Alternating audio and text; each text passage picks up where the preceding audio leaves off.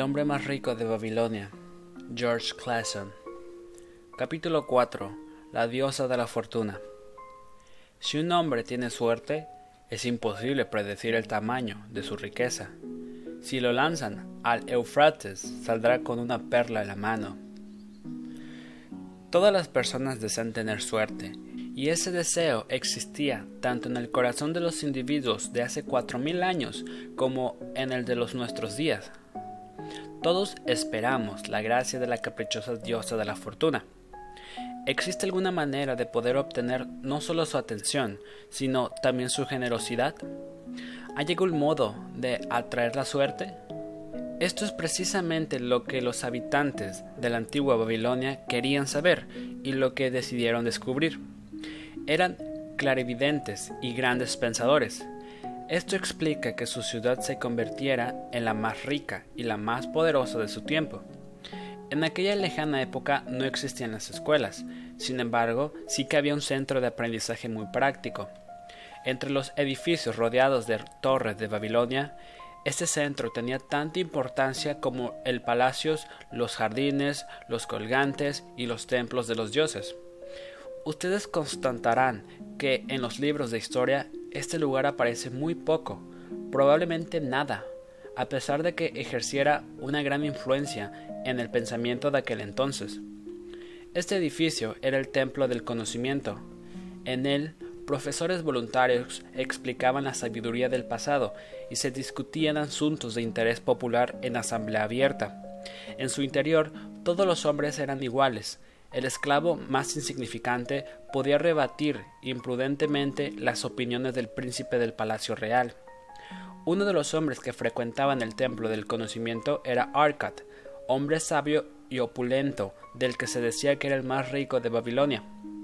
Existía una sala especial en la que se reunían casi todas las tardes un gran número de hombres, unos viejos y otros jóvenes, pero la mayoría de edad madura, y discutían sobre temas interesantes. Podríamos escuchar lo que decían para, para verificar si sabían cómo atraer la suerte. El sol acababa de ponerse, semejante a una gran bola de fuego brillante a través de la bruma del desierto polvoriento, cuando Arcad se dirigió hacia su estrado habitual. Unos cuarenta hombres esperaban su llegada, tumbados en pequeñas alfombras colocadas sobre el suelo. Ojos llegaban en ese momento, ¿De qué vamos a hablar esta tarde? preguntó Arcad. Tras una breve indecisión, un hombre altor, un tejedor, se levantó, como era costumbre, y, se, y le dirigió la palabra. Me gustaría escuchar algunas opiniones sobre un asunto. Sin embargo, no sé si formularlo porque temo que os pueda parecer ridículo, y a vosotros también, mis queridos amigos. Apremiado por Arcad y los demás, continuó. Hoy He tenido suerte, ya que he encontrado una bolsa que contenía unas monedas de oro. Me gustaría mucho seguir teniendo suerte, y como creo que todos los hombres comparten conmigo este deseo, sugiero que hablemos ahora sobre cómo atraer la suerte, para que de ese modo podamos descubrir las formas que podemos emplear para seducirla. Un tema realmente interesante, comentó Arcad. Un tema muy válido. Para algunos, la suerte solo llega por casualidad, como un accidente, y puede caer sobre alguien por azar. Otros creen que la creadora de la buena suerte es la benévola diosa Istar, siempre deseosa de recompensar a sus elegidos por medio de generosos presentes. ¿Qué decís vosotros, amigos? ¿Debemos intentar descubrir los medios de atraer la suerte y que seamos nosotros los afortunados? Sí, sí, y todas las veces que sea necesario, dijeron los oyentes impacientes, que cada vez eran más numerosos. Para empezar, prosiguió Arcad, escuchemos a todos los que se encuentran aquí que hayan tenido experiencias parecidas a la del tejedor, que hayan encontrado o recibido sin esfuerzo por su parte valiosos tesoros o joyas. Durante un momento de silencio todos se miraron, esperando que alguien respondiera, pero nadie lo hizo. ¿Qué? ¿Nadie? dijo Arcad. Entonces debe ser realmente raro tener esa suerte. ¿Quién quiere hacer ruta, sugerencias sobre cómo continuar con nuestra investigación? Yo, contestó un hombre joven y bien vestido, mientras se levantaba. Con un hombre habla de suelte, ¿no es normal que piense en las salas de juego? No es precisamente en esos lugares donde encontramos a hombres que pretenden los favores de la diosa y esperen que los bendigas para recibir grandes sumas de dinero. No pares, gritó alguien, al que, al ver el joven, volvió a sentarse. Sigue con tu historia. Dinos si la diosa te ha ayudado en las salas de juego.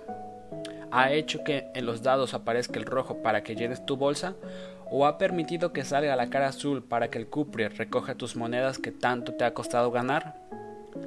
No me importa admitir que ella no pareció darse cuenta de que yo estaba allí, contestó el joven sumándose a las risas de los demás.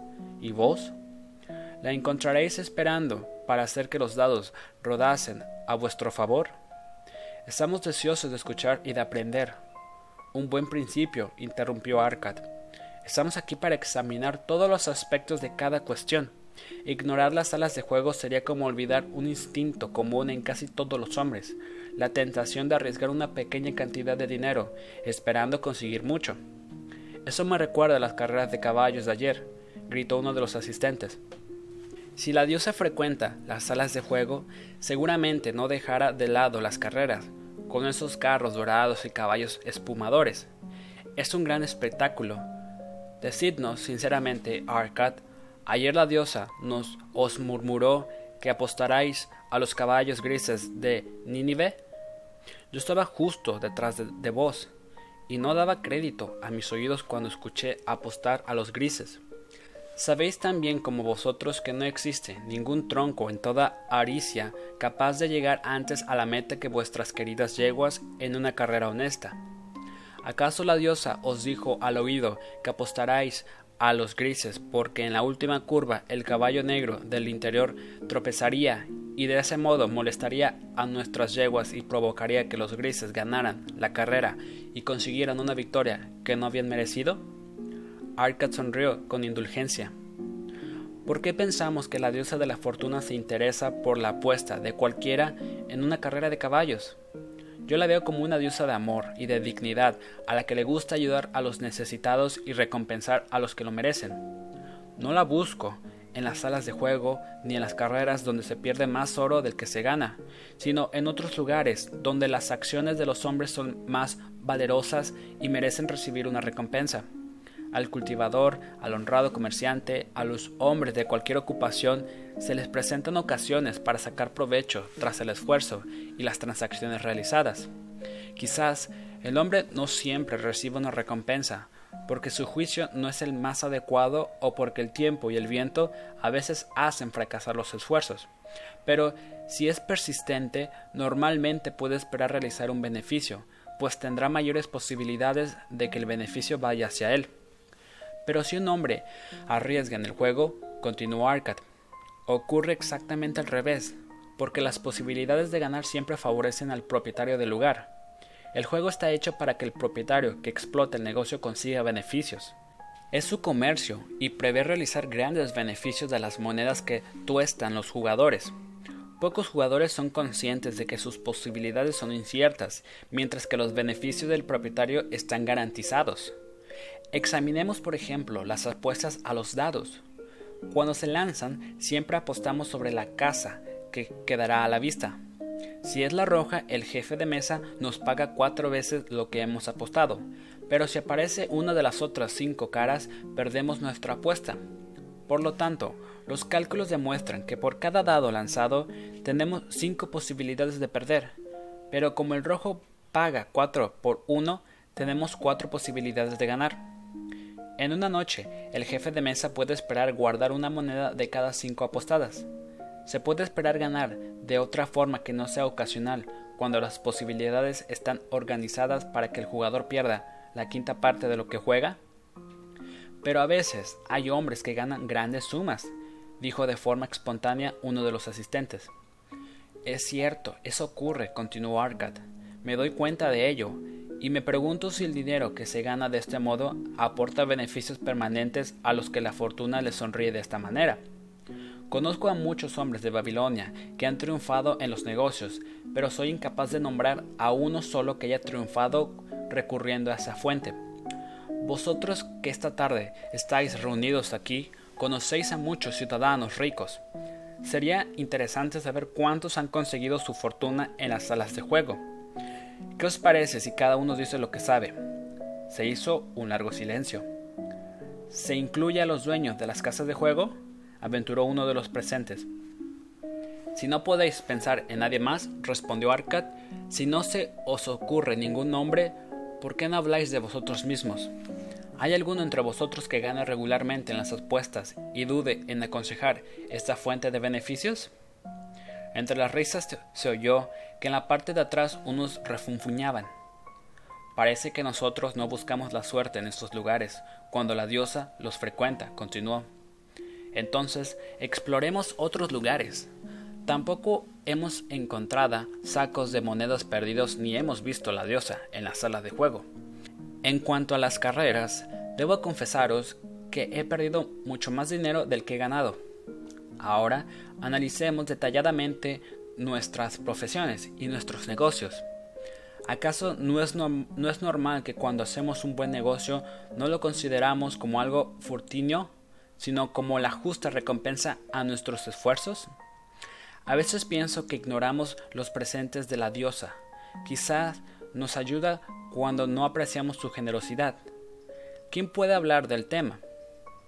Dicho esto, un comerciante entrado en años se levantó alisando sus blancas vestimentas. Con vuestro permiso, honorable Arcad y mis queridos amigos, quiero haceros una sugerencia. Sí, como habéis dicho, nosotros atribuimos nuestros éxitos profesionales a nuestra habilidad, a nuestra propia aplicación. ¿Por qué no considerar los éxitos que casi hemos tenido, pero que se nos han escapado?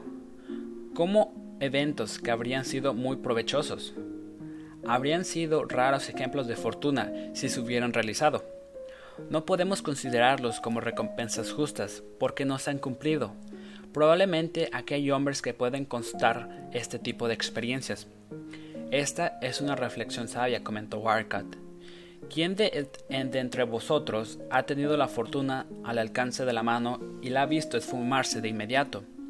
Se alzaron varias manos, entre ellas la del comerciante.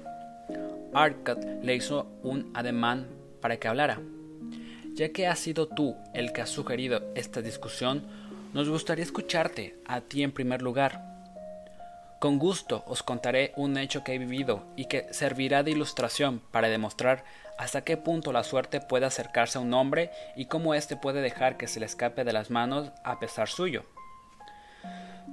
Hace varios años, cuando era joven, recién casado y empezaba a ganarme bien la vida, mi padre vino a verme y me indicó que tenía que hacer una inversión urgentemente.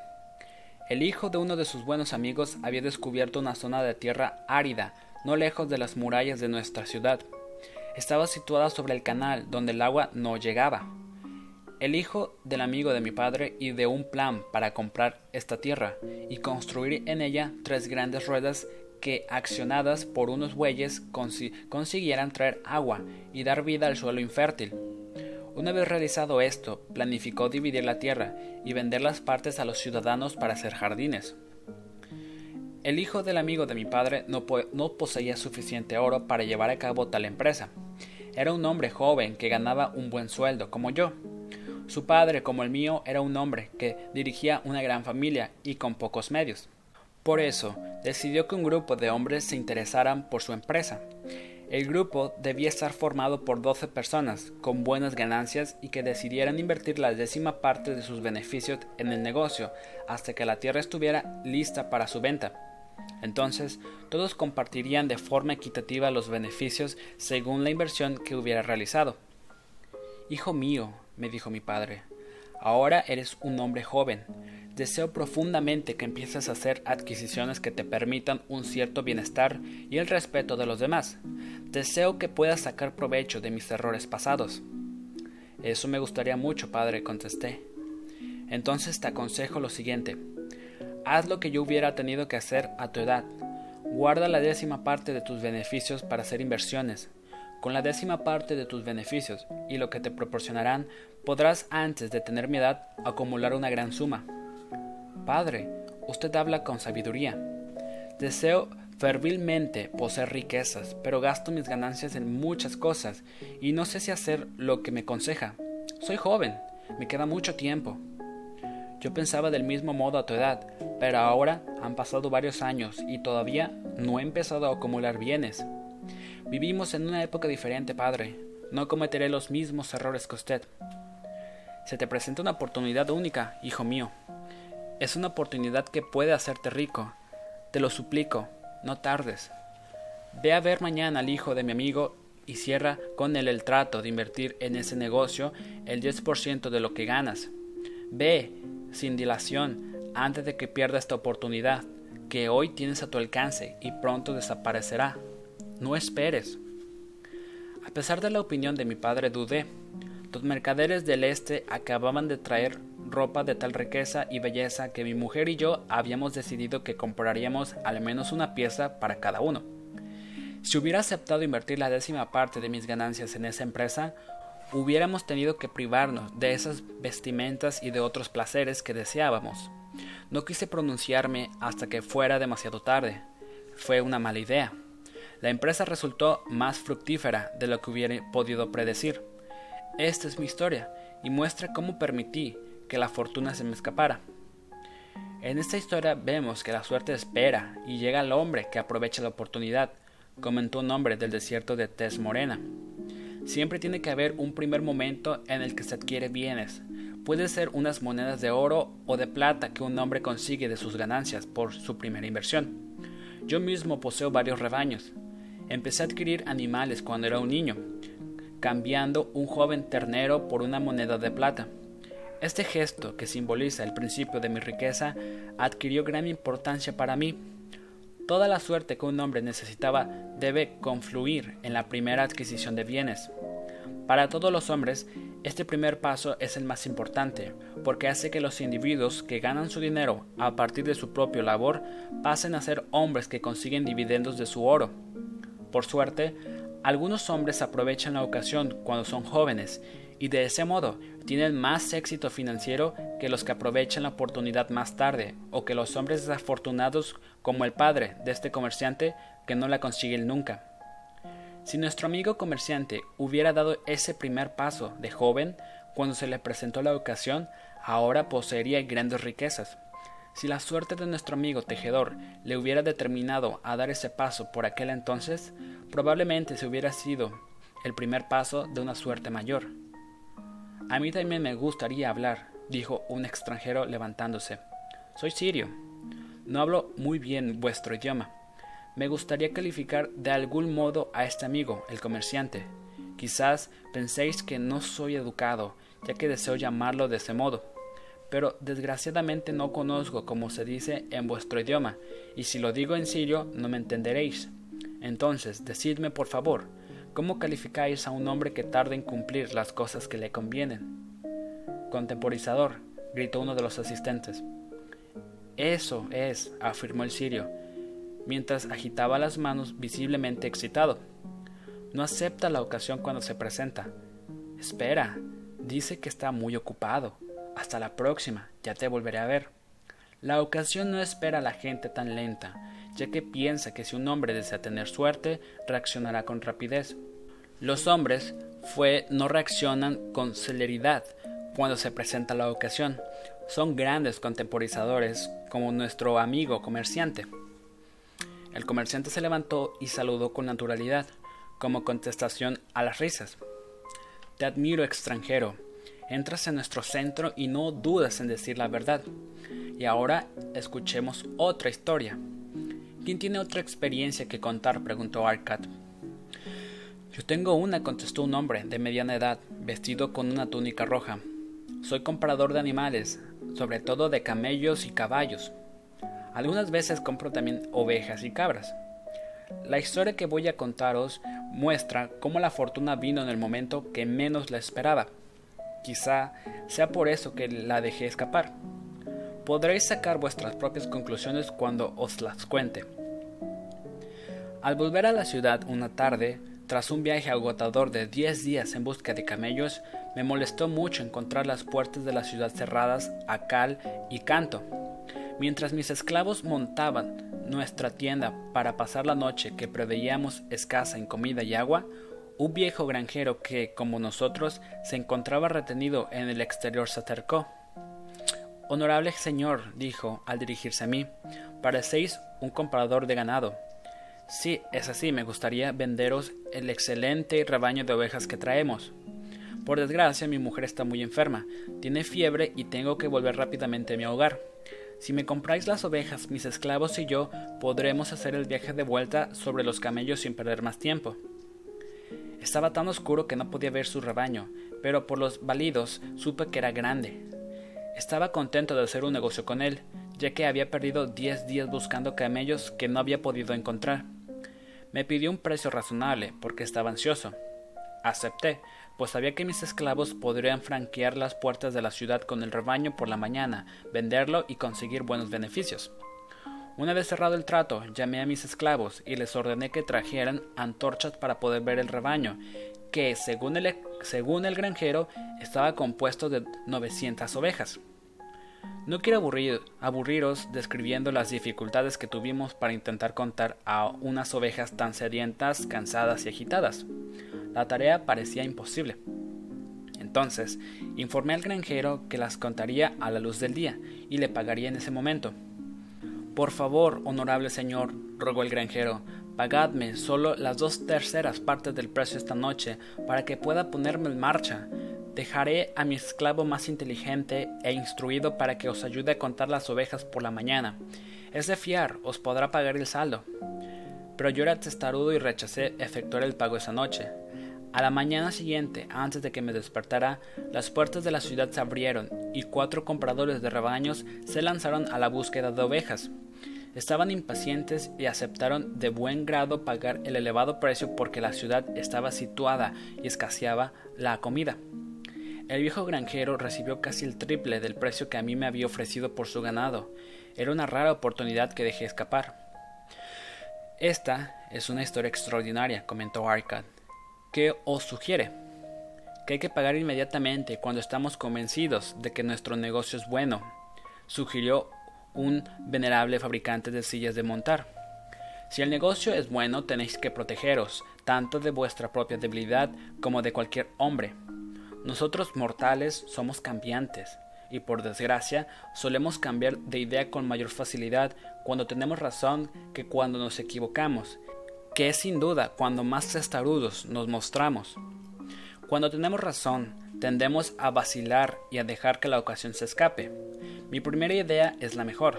Sin embargo, siempre me cuesta forzarme a hacer deprisa y corriendo un negocio una vez que lo he decidido.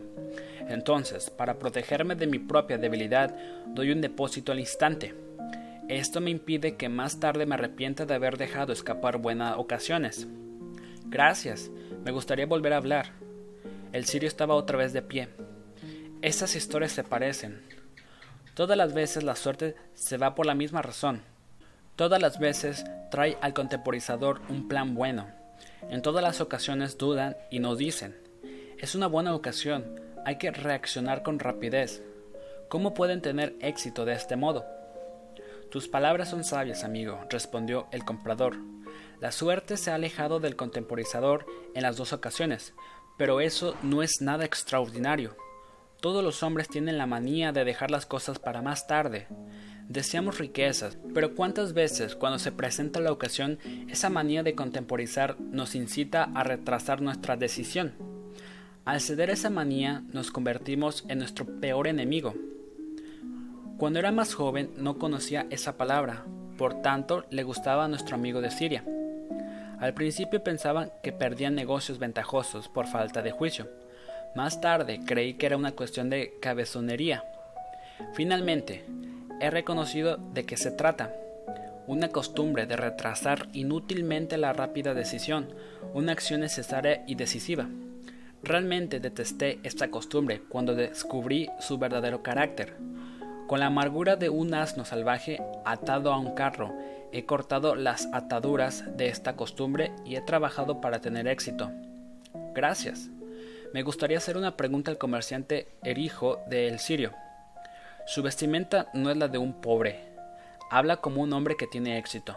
Decidnos, ¿Sucumbís ante la manía de contemporizar? Al igual que nuestro amigo comprador, yo también he reconocido y conquistado la costumbre de contemporizar, respondió el comerciante. Para mí ha resultado un enemigo temible, al acecho, y que esperaba el momento propicio para contrariar mis realizaciones.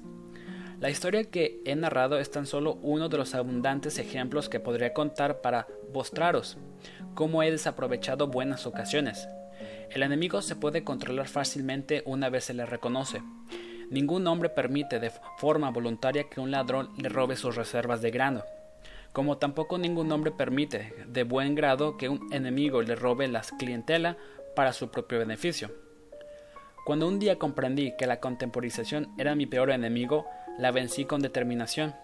De este modo, todos los hombres deben dominar su tentación a contemporizar antes de poder pensar en compartir los ricos tesoros de Babilonia. ¿Qué opina usted, Arcad? Este es el hombre más rico de Babilonia, y muchos sostienen que también es el, es el mis afortunado.